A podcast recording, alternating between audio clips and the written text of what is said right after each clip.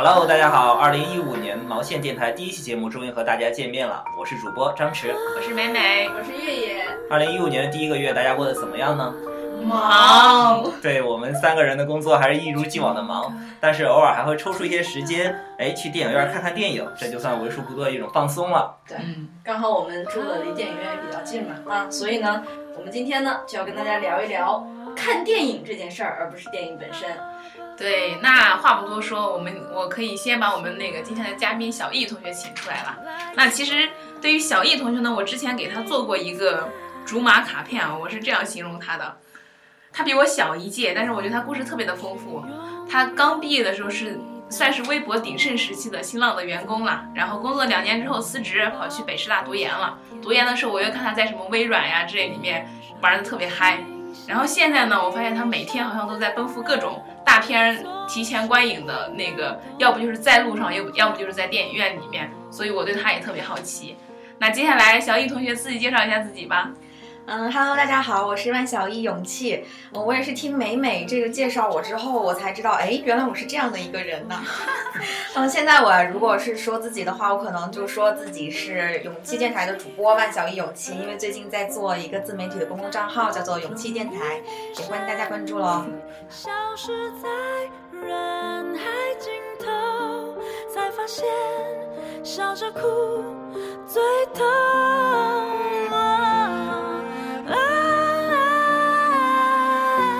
哎，前些日子看你的朋友圈，你是说你去去年一共去电影院看了多少部电影？然后去年看了五十五部左右，去院线、去影院看的。哎，那这里边好像跟我们不太一样的是，你有很多是在没有上映之前就提前观影。对，提前看还不花钱是吗？美美说的特别实在。对，哎，为什么你能获得这样的提前观影的机会？啊，因为之前工作当中涉及到一些电影的宣发合作，然后就认识了一些电影圈子里面的朋友，所以当有片子上映的时候，他可能会有一些提前看片儿机会，然后我可能就会会过去。然后一个很大的优势是因为我现在属于 gap year 嘛，是属于学生阶段，所以有时间比较充足，有很多活动是白天的，所以我就能够过去看这样的。对，我觉得还有一个原因是你会在有期电台上来给他们写影评吗？是会吗？嗯，对，嗯，最近是会有写。因为我和你一起参加过几次这样的活动嘛，哎，好像还类型还挺多的，有的叫什么，对，点映，有的叫提前观影，有的叫首映会，还有什么见面会，哎，什么主演还在前面溜一圈这样子。到底有什么区别？可以给大家简单介绍一下。嗯，关于这个问题呢，其实它是一个学术问题哈。然后我自己最近呢也在研究，然后呢在知乎上面写了答案，还征求了几个影评人的意见哈。我下面跟大家分享的，我觉得应该是比较准确的。那其实，在一个片子呢，在它初步剪辑之后呢，它其实大概是分为四个阶段的放映。第一个阶段呢，它是一种内部的试映会，就是我们可能叫它叫做毛片儿。这个片子可能刚刚剪出来，毛片儿，不是大家传统意义上的 毛片儿。嗯。这个毛片儿是指它还是比较淳朴的原生态的一个阶段，它可能连音乐都没有配。然后这个时候呢，他会邀请一些就是内部的人员，就是发行方、宣传方一起去看，然后提一些意见，包括去早期的做一些宣传方面的策划。那这种时候一般是在那种放映室去看，是不对外售票的。嗯，然后这种时候，一般你是加入到这个电影的整个的 team 里面，你才有机会看到这种片子。而且他他他这个应该也是对他后期的宣发其实是有好处。比如说这些段子手或者说你营销的人员看了这个片子以后，就只能从里面找到那些点，然后再去做一些宣传跟推广，对吧？嗯，对，这个时候宣发他也是比较接近电影核心的人员，还没有到外部合作的阶段。然后他会有一些就是比如说核心的 idea 是从这个阶段就开始产生的。然后第二个阶段是这个片子已经剪好了，然后呢就开始到了大家比较关注的点映的阶段。其实点映的阶段它是在电影院里面放映，并且是售票的。但是我们大家平时看到比较大规模的全国的点映，都是那种非常有信心的那种大片儿，它才做全国的售票的点映。那一般情况下，因为这个点映它是提前于公映的，它非常影响口碑，所以大部分的片子为了控制口碑，它都会把点映的规模放的，就是可能是几个座城市，然后稍微小一点。那一部分它是可以对外售票的，可能大家平时比较少关注到，但是，嗯，比如说在呃片子上映的前一个月或者几周之内，你其实是可以到各大院线的那个购票上面去看，会有星崩的，然后星崩的那么有一两场会有这样的嗯点映的，你可以看到的机会。那它大多数还是片方会去邀请各式各样的看片儿的媒体呀，包括你说的营销的账号呀，或者是嗯各路的发行的人员呢，一起去看这个片子。你就属于之列。哎嗯可，能这个点映的点是什么意思呢？是说点播的那个意思呢，还是说它会只是在全国定点对定点儿的这个？嗯，我觉得这两个都有，一个是点播，就是是在时间上面的，就是不是像原来那种铺开的，而是说可能几场，然后也是你定点的，就是它也不是铺开全国，然后是几个地区、几个城市的。然后就嗯，这个点映之后呢，其实它是放口碑、前期口碑的关键阶段，然后呢就进入了首映的阶段。首映的阶段，它就是包括首映礼等一系列宣传活动在一起，加上一个片子的首发，嗯，然后就进入了公映的阶段，就是我们现在可以看到的，所有人都可以买到票的这样的一个阶段。所以说，一个片子它可能放的场次要比咱们看到的要更多一些。哦，哎，今年有没有什么电影是点映之后口碑就特别好的，或者说就特别差的这样的案例啊？遥吧。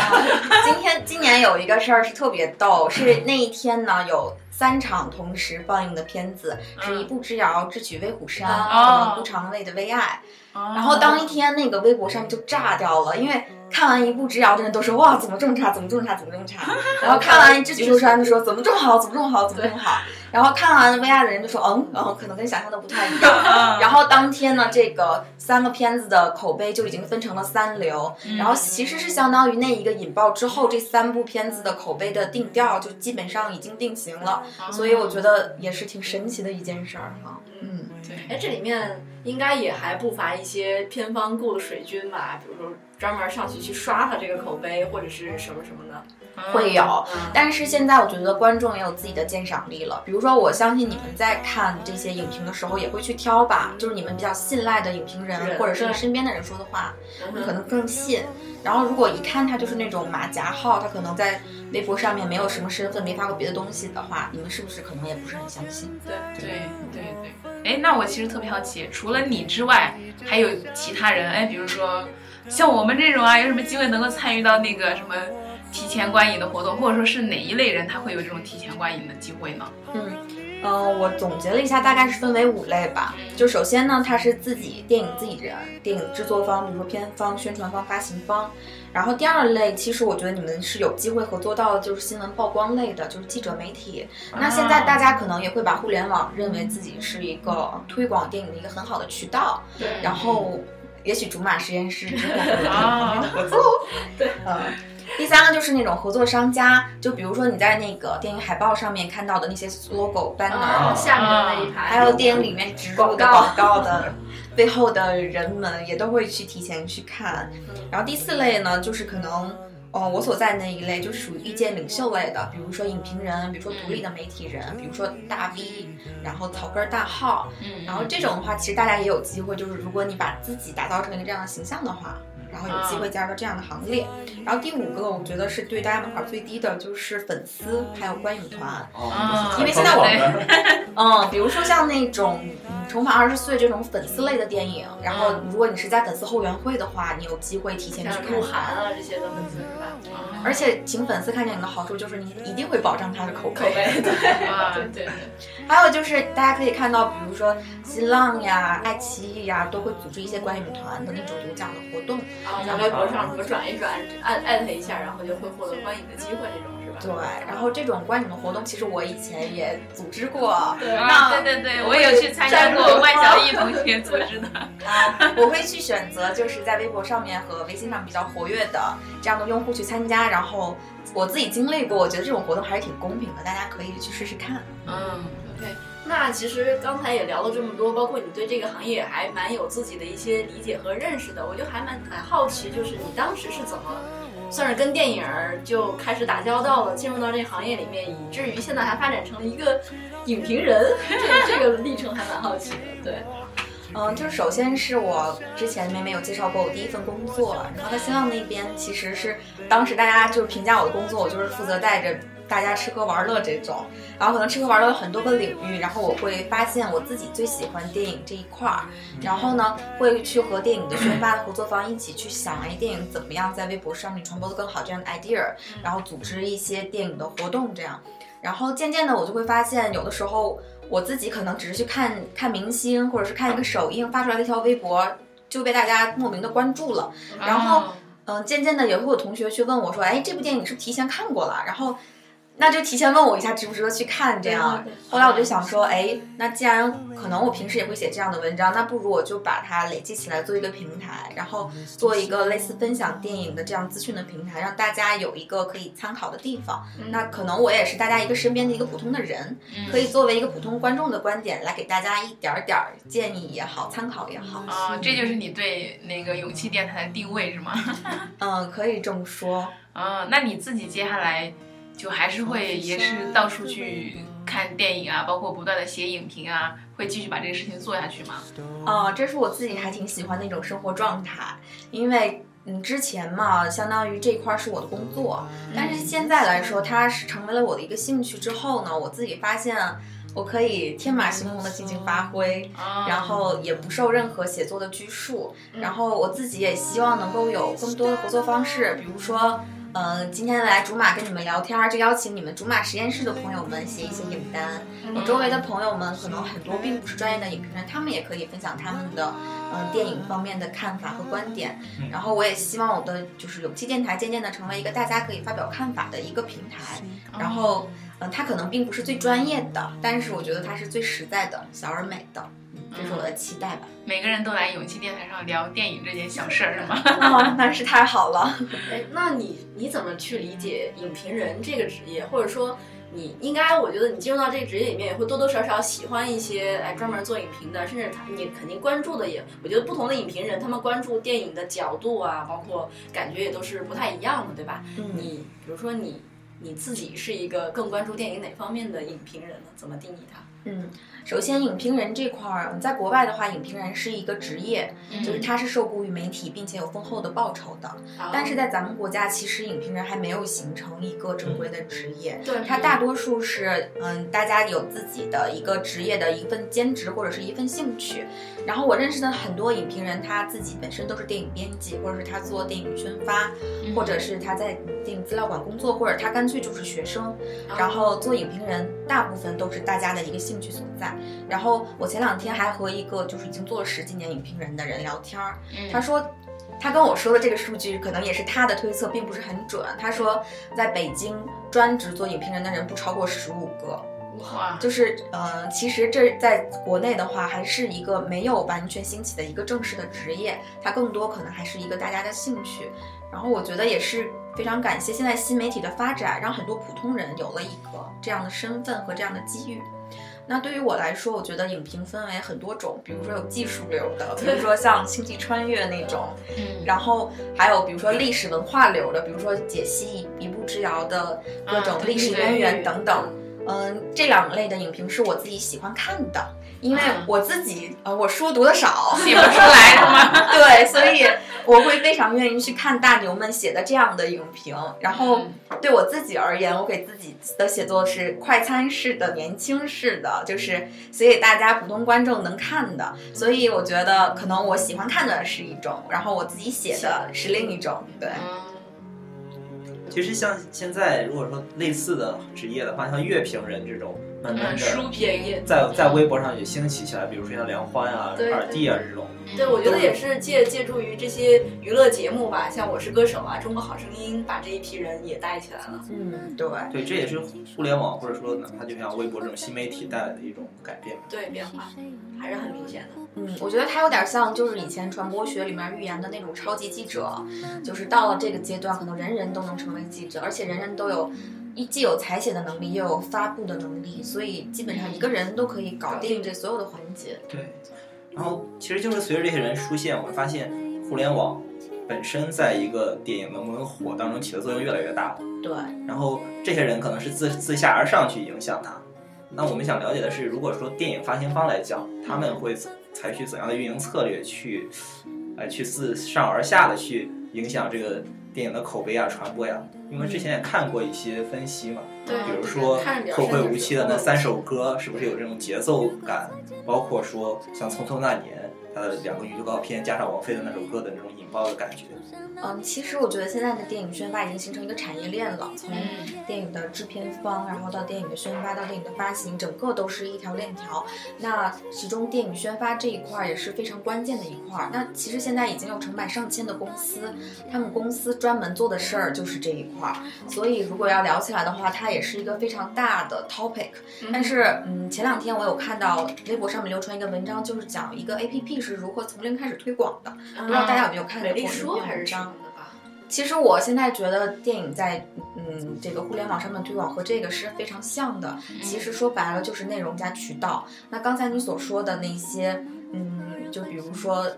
电影的歌曲，嗯还有电影的一些消息的泄露，其实平时可能在宣发的时候就叫做电影的物料。嗯那在嗯、电影的这个策划宣发之初，就会把这些东西提前的安排好和预设好，大概什么时候 release 什么样的信息出来，然后他自己有一个节奏和节点。那这其实是一个，我觉得是一个工业的，现在已经形成一个产业链的这样的一个策划。所以，嗯，大家现在看到的东西。如果是比较成型的、有质感的，那基本上都是经过很多人的策划和宣传好的。对，它也它不是一个随机事件，是其实你看到看似随意，但其实都有背后非常精心的策划在那里面。对，是的，其实这是里面也有很深的学问在里面。对，但是现在其实你看微博上呀，有有两种现象啊，一种是像一些片子，他会自己自己片名，然后开一个微博的账号，然后做一些宣发；还有一些就是他的导演啊，比如说像韩寒、这个小四这种，本身就借助自己的影响力去传播，这种是有什么不同，或者说是有什么呃可以聊的东西在里面吗？我觉得现在就是建立一个电影宣发的账号矩阵，已经是每个电影就是必做的事情了。基本上就是所有电影上的时候，就要同时开设电影自己的账号，然后导演、演员的账号，然后导演、演员的账号相当于是配合这个宣传步调一起来进行发力的。嗯我自己觉得这已经是一个非常成型化的、常规化的一个操作了。嗯，我觉得比如说《小时代》吧，《小时代》我们可以看到，《小时代》很多的就是所谓物料、宣传片还有海报等都是郭敬明。他自己又拿他自己账号来发布出来的，嗯每一次他的首发基本上都上了热门话题，还有得到了非常超高的转发。那这种情况下，就是说明这个电影里面的电呃导演他自己有很大的话题影响力。那他最新的新闻就通过他的导演的这种呃渠道来发布出来。那可能《小时代》自己官方微博就变成一个粉丝聚合的地方，就是玩一些什么样的活动呀，或者是侧拍一些花絮呀，它反而变成了一个嗯、呃辅助的作用。那可能针对其他的电影，它的导演并不是这么有影响力的，并不是这么有话题性的，那可能它的两个位置就颠倒过来。我自己电影的官方账号做一些新闻的露出，那我导演可能是进行一些转发和点评。所以说，嗯，可能是根据这部电影它自己自身导演和这部电影的特点来决定的。嗯对，其实像那个《后会无期》就还蛮不一样。虽然韩寒也在那儿，呃也算声嘶力竭的发，但他那个组织方也还比较那个明显的去做一些电影的信息的露出。我觉得最有特点的其实是他把里面的一个马动达加斯加对吧？达加斯加作为一个还挺热门的一个微博账号去做跟用户做这种拟人化的互动，其实是蛮亮点的。对，其实我现在觉得就是把那个电影里面的角色做一个微博账号也挺有趣。比如说那个时候，嗯、泰囧的时候，那个里面王宝强不是，呃，他他自己不是，嗯，电影里面有一个啊，那个剧情，就是他啊自己发那个他什么饼来着？对对对然后他真的微博上面有这样的一个账号，对。我觉得还挺有意思的。对，我觉得就是把那个剧情跟那电影深度，呃，跟那个微博深度的相当于是匹配化，这让你反而觉得很很现实。对，反我觉得观众喜欢那种真亦假、假亦真的东西。对对就是为什么现实中有那么多人喜欢 cosplay，喜欢去追寻那些电影里面的秘密？哦，我想到了一个什么呢？是前一段时间在 Instagram，就是因为《星际穿越》特别火嘛，然后就出了一个 TARS 的账号，然后每天那个小机器人们在那儿自拍，我在干什么，我在干什么，就非常的火。嗯，OK，那其实我们刚才既然已经聊到了这个电影的宣发跟渠道，那其实我觉得现在来说，互联网有一类渠道肯定是不能忽略的，就是这种各各类的手机 APP。所以你们在跟这个电影的宣发合作的时候，会比如说用到猫眼儿啊、格瓦拉这样的 APP 吗？会跟他们进行哪方面的合作呢？一般？嗯，如果是只和影评人合作的话，现在很多这样的 APP 现在都开始推那种影评人的自媒体的形式。比如说猫眼的话，有猫眼的影评人，那他希望影评人去在他的上面做一个独家，这样的引来更多的用户，然后也就是相当于有点类似于微博的大 V 策略一样。那同理的话，像凤凰新闻客户端，还有头条新闻，现在都在做这样的影评人的自媒体的账号。那如果是说那种渠道类的合作的话，嗯，比如以新浪为例的话，可能它呃这些 A P P 都会在新浪上面发一些这种有奖的，比如说赠票的活动。那嗯，有的那种媒体的平台自己也会做一些这种低价票，比如说新浪微博，它就是和淘宝合作那种低价票的活动。所以说，嗯，我觉得可能嗯渠道上面的话，大家可能还是在推广自己的票为主。那如果是嗯跟你平常合作的话，就是推内容、内容推自媒体为主。嗯对，包括哎，我之前我还是前段时间才发现，哦，原来什么微信啊、支付宝上面都会有那种什么九块九看电影啊，哎，越来越多了。嗯，嗯，我觉得现在可能大家比较抢占的就是预售还有低价这样的。对，像猫眼儿它推的一直就是，基本上你预售的话九块九，然后看一场电影平均是十九块九，就这个价格优势的确在同类 APP 里面还是很有竞争力的。对，我也跟身边的人聊过，大家就觉得我在哪个平台买票无所谓，只要便宜就行。对对对对啊，好像它的用户粘性一直是跟着这种价格去走。去走的，对。是的，嗯，包括我自己也会用用这一类的，像我以前装过嘛，豆瓣电影啊、格瓦拉、猫眼儿、美团、大众点评、时光网，基本上就会去，基本上你会看一下哦，大概哪个更便宜一些，或者它那个地理位置跟我更相近，我就会去。我记得去年的时候还经常会就是利用团购的方式，嗯，对对对，团购可能会稍微便宜一点，然后但是也要去到再去排队再去选票。那到了今年以后，可能价格之间的差距也拉低了。然后呢然后你体验上可能也会更好一些。嗯你去到这些二维码一刷，然后票就出来了，而且你能提前去选座，会倾向于慢慢的去使用这种嗯可以自助选座的这种购票的软件。嗯，没错没错。我觉得互联网的企业越来越发现，就是电影这个垂直的品类，它是非常的有卖点的，所以它就愿意单独再开发这样的 APP 以及这样的技术，让你的购票和选座都更加的方便。我觉得这对我们广大观众来说还是一个好事儿呀。对，用这些 APP 的时候发生了一个好玩的现象，就是我关注过呃猫眼儿上面的评价和那个豆瓣上的评价，每次它的评分其实呃相对来说差别还是比较大的。嗯、趋势上可能差不多，但是相较来说，猫眼儿的评分会高一些。然后之前看过一个理论，说是因为呃猫眼儿上是你买过票去看了才能评分，可能从消费心理学的角度上会使自己打一些高分。我这种会不会是一个什么样的现象啊？我觉得跟用户的规模也有关系，就是比如说豆瓣它的用户规模很大，然后呃电影的宣发平台已经意识到豆瓣是一个控制口碑的地方，所以说有的低分有可能是竞争对手刷水军刷出来的，哦那有的高分也有可能是自己先发刷出来的。这个所以说嗯，我觉得当比如说猫眼等其他平台，它的用户规模足够大、足够有影响力的时候，它的分数可能也会渐渐的产生一些变化。对，然后我看那个豆瓣新出的那客户端二点零升级的时候，嗯哎，就有一个新功能，其实还挺打动我的。我去看它的短评的时候，以前就是按照最火的短评或者说最新的短评这么排嘛，现在它会把我关注的人，嗯，哎，我认识的一些朋友和我长时间关注一些账号，我信任他的人的短评拿到前面来。因为其实就那个影评这件事情来说，我理解，除了你比较信任的那些影评人以外，你还是更相信你自己身边认识的人，他们对这个片子是怎么样的看法。因为毕竟认不不认识的人也关注不着，对吧？嗯，那你们觉得就是在你们看影评的时候，就是里面什么样的内容最决定你们要不要去去看看这个电影这个电影？对吧？哇，我一般会对别人说的。谁谁谁这是演技爆表啊，然后之类的，比如说之前那个《亲爱的》上来的时候提到赵薇呀、然后那个《重返二十岁》提到那个那个谁杨？子姗。啊，对对对，我就会觉得，哎，如果他演技很好，那这个电影应该很值得看的那种感觉，就会比较真实。嗯，嗯，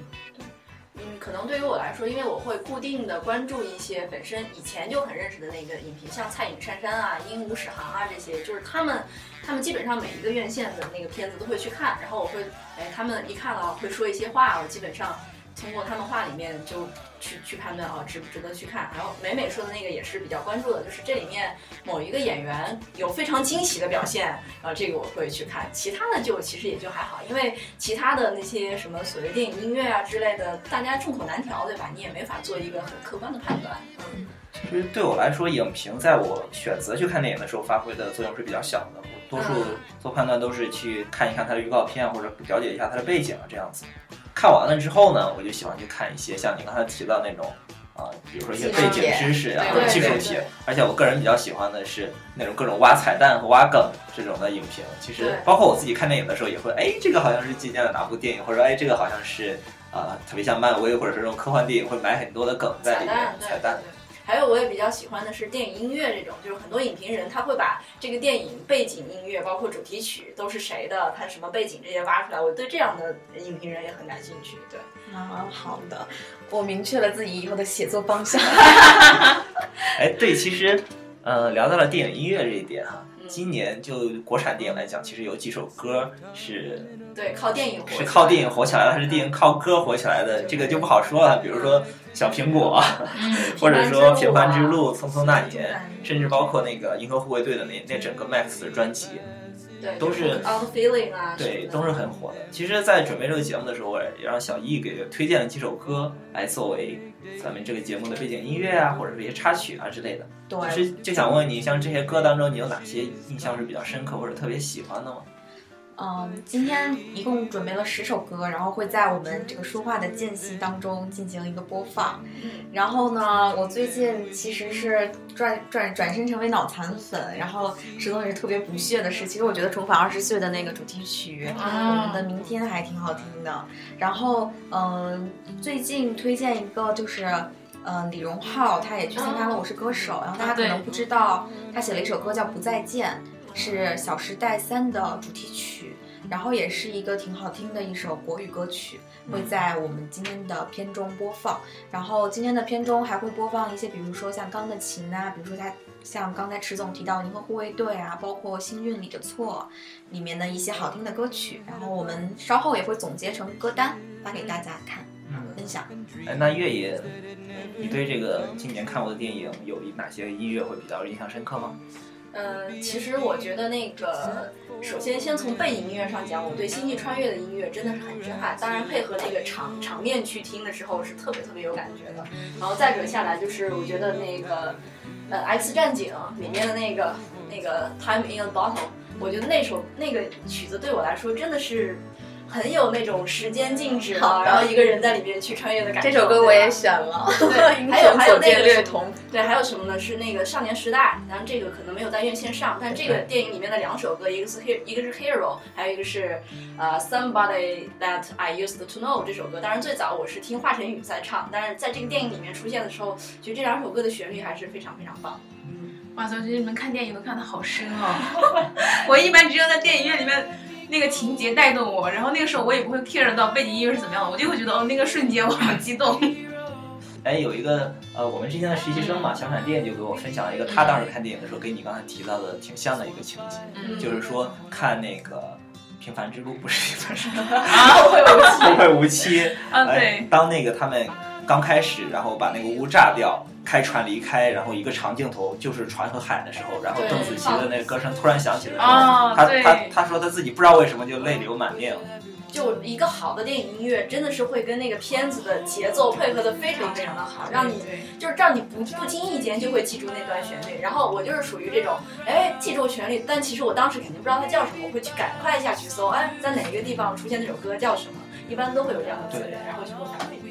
对，因为其实从我大学的时候做广播的时候，我就特别喜欢用电影的，甚至整整个电影的所有的背景音乐、原声大碟拿过来，对，做这样的背景音乐，就包括海盗电台，包括今年我比较喜欢用的，比如说醉乡民谣的，然后还最近好像还有一个类似的片叫《爆裂鼓手》啊，爆裂鼓手，我下了还没有看。对，然后 也是，其实像这这种音乐主题的电影，它的那种背景音乐都是很很值得考究，甚至哦，对。当张弛说到这个，我还想到一个电影，也是今年看的《被嫌弃的松子的一生》。我觉得这个背景音乐特别出乎我意料，就是这个片子整体都是还蛮悲剧的一个调子，然后尤其主人公有很多很悲剧的那些故事节点，但是它相反，它的背景音乐非常的欢快，就是让你在那一瞬间。就有一种特别分裂的感觉，背景音乐很 很幸福的，很温暖的，但是他那个人物却是很阴暗的，很冷的。我觉得这种也还蛮有特点的。那小易还有什么想跟我们再聊的话题？啊，那其实我也特别想知道，就是大家。呃，竹马实验室小伙伴们喜欢什么样的电影？然后你们的用户会喜欢什么样的电影？然后稍后的话呢，我会给大家发一个就是小小的问卷，然后让来调查一下你们的影单。然后我也会整理成文章，然后作为竹马实验室的一个影单，然后与大家来进行一个分享。然后也非常期待到时候你们给我们呈现出来的东西啊！哦，哎，所以所以你自己今年看过的电影里面，你觉得你最喜欢的？呃，院线电影嘛，就说院线吧，先说院线，先先说院线。其实我国产最喜欢的是《救火英雄》，它是呃今年比较早上映的一部电影，然后它的票房一般，但是我自己非常喜欢里面光影的配合，还有整个的情怀。然后如果是国外的电影的话，我最喜欢《X 战警》，因为我我其实这个系列的脑残粉没有办法。然后我最喜欢的是这两部吧，院院线的话。